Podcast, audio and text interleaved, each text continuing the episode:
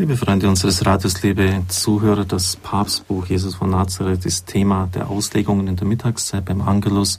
Wir sind bei, den, bei der Bergpredigt angelangt, haben die Seligpreisungen gehört, die sie einleiten und sind jetzt bei der Torah des Messias angelangt, ein Wort, das erklärungsbedürftig ist. Torah, die Weisung, vor allem Weisung des Mose, die ganz wegweisend geworden ist für Israel.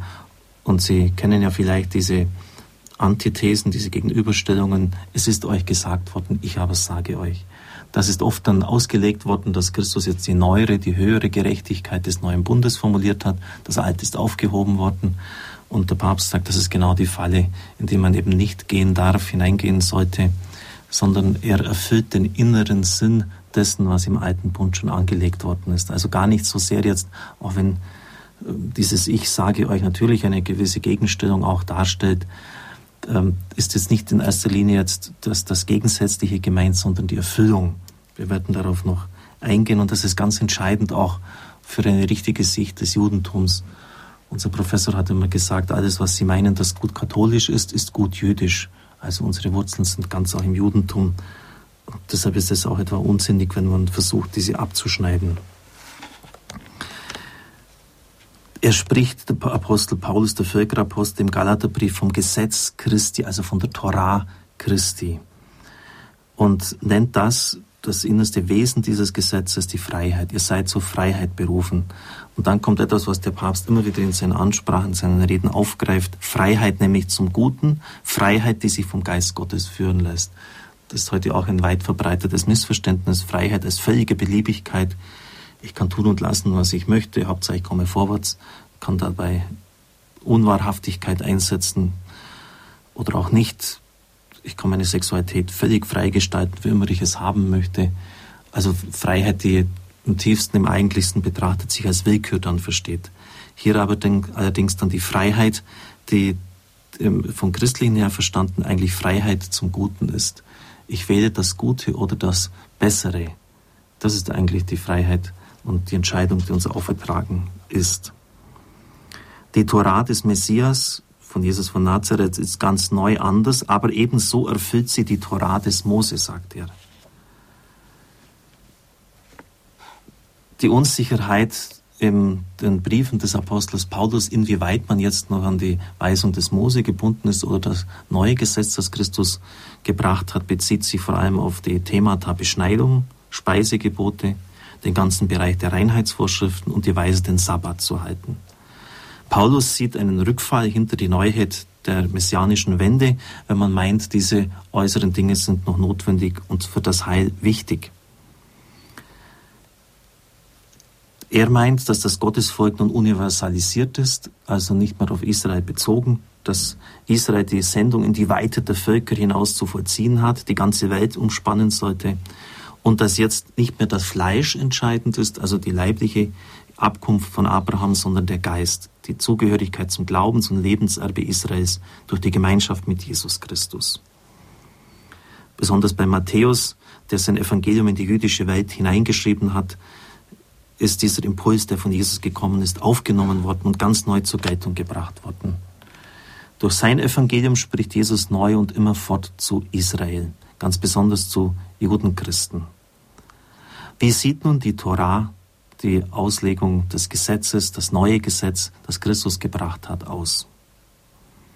Zunächst einmal etwas, was uns dann erstaunt. Denkt nicht, ich sei gekommen, um das Gesetz und die Propheten aufzuheben. Ich bin nicht gekommen, um aufzuheben, sondern zu erfüllen. Und dann das starke Wort Christi. Ich sage euch, bis Himmel und Erde vergehen, wird auch nicht der kleinste Buchstabe des Gesetzes geschehen, vergehen, bevor nicht alles geschehen ist. Es geht also nicht um Aufhebung, sondern um Erfüllung. Und diese Erfüllung verlangt ein Mehr, nicht ein Weniger an Gerechtigkeit. Und deshalb fügt Christus auch gleich hinzu, wenn eure Gerechtigkeit nicht weit größer ist als die der Schriftgelehrten und Pharisäer, werdet ihr nicht in das Himmelreich kommen. Geht es also um einen verschärfteren Rigorismus des Gesetzesgehorsams oder was ist sonst diese größere Gerechtigkeit? Darum wird es jetzt auch gehen. Den Alten ist gesagt worden, ich aber sage euch. Das Ich Jesu tritt mit einem Rang hervor, den sich kein Gesetzeslehrer erlauben, erlauben darf. Die Menge spürt das. denn das Volk erschrickt, ob seiner Weise zu lehren. Und dann, das ist auch wieder so ärgerlich, dass der Papst kritisiert auch unoft entwegt die Einheitsübersetzung. Ich nenne es immer die Einerlei-Übersetzung. Die Einheitsübersetzung mildert leider das in Betroffenheit ab. Die Menge war betroffen. Sie erschrickt auch, wenn man es so im griechischen Text her sieht. Denn er lehrt nicht, wie die Rabbinen es tun, sondern mit Vollmacht. Und damit ist natürlich nicht die rhetorische Qualität von Jesu Reden gemeint, sondern der offenkundige Anspruch, selbst auf der Höhe des Gesetzgebers und damit auf der Höhe Gottes zu stehen.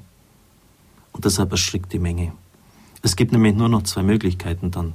Entweder vergreift sich damit Jesus an der Majestät Gottes, was furchtbar wäre, oder, was auch für Juden kaum fassbar erscheint, er steht tatsächlich auf der Höhe Gottes.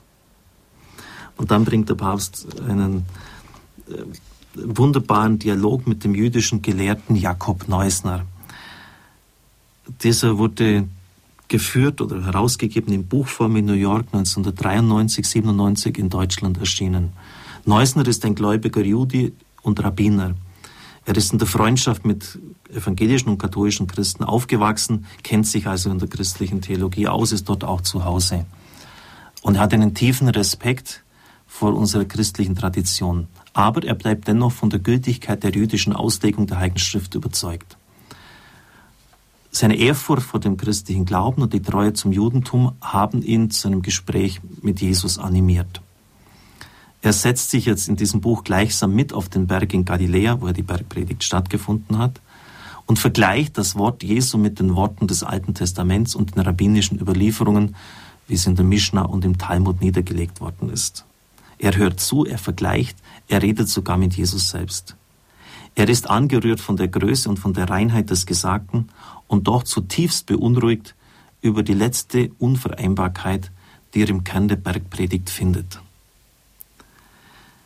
Er wandert dann geistlich gleichsam mit auf den Weg nach Jerusalem. Er entfaltet die Thematik dann, die er in der Bergpredigt grundgelegt sieht. Er versucht immerfort zu verstehen, immerfort bewegt ihn das Große und wieder und wieder redet er mit Jesus. Aber am Ende entscheidet er sich, Jesus nicht zu folgen. Er bleibt, wie er sich ausdrückt, beim ewigen Israel. Und bei ihm wird die ganze Härte der Unterschiede auch deutlich. Ja, warum? Das darf ich jetzt schon vorwegnehmen. Morgen ist ja Feiertag und werde nicht an dieser Stelle sprechen. Es geht um die Zentralität des Ichs Jesu. Damit gibt er allem eine neue Richtung. Ich aber sage euch, Das ist der zentrale Punkt des Erschreckens vor Jesu Botschaft für den gläubigen Juden Neusner. Der zentrale Grund, warum er Jesus nicht folgen will, sondern beim ewigen Israel bleibt. Es ist ein Ich, das auf der Höhe Gottes steht. Und Sie erinnern sich vielleicht an die eingangs geführte Debatte, wo ja dargelegt wurde, dass der irdische Christus, der historische Jesus und der auferstandene, der verkündigte Christus zwei völlig verschiedene Gestalten sein würden ein Gemeinplatz heutiger Theologie. Und der Papst sagt, liebe Leute, das stimmt so nicht.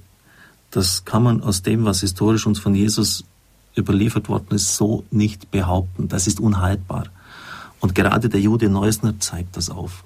Und der Papst bringt dann auch ein Beispiel, denn Christus verlangt die Nachfolge seiner Person. Für Juden ist es kein Problem, Gott nachzufolgen. Das haben ja auch die Propheten im Alten Bund getan. Aber Christus sagt, wer um meinetwillen Häuser, Kinder, Familien, was auch immer, Beruf verlässt, der wird das und das bekommen. Um meinetwillen. Es ist die Zentralität seiner Person. Wer ist er, dass er über den Banden der Familie steht, den Banden des Fleisches? Wer ist dieser Mann, dass er eine solche Autorität in sich, für sich in Anspruch nehmen darf? Kein Lehrer Israels, schreibt Neusner völlig richtig, würde sich je eine solche Autorität anmaßen. Und Sie merken, dass wir hier dann ganz von selbst auch wieder an diese Frage herangeführt werden, wer ist Jesus Christus? Das Neue Testament beantwortet es ganz klar und unser Glaube auch, der Sohn Gottes. Nur dann ergibt das alles einen Sinn und ist nicht eine völlig willkürliche Anmaßung eines Durchgeknallten, wenn er wirklich der Sohn Gottes ist. Ich darf ihm den Segen spenden. Segne und behüte sie der mächtige und gütige Gott, der Vater, der Sohn und der Heilige Geist. Amen. Ich wünsche Ihnen einen gesegneten Tag.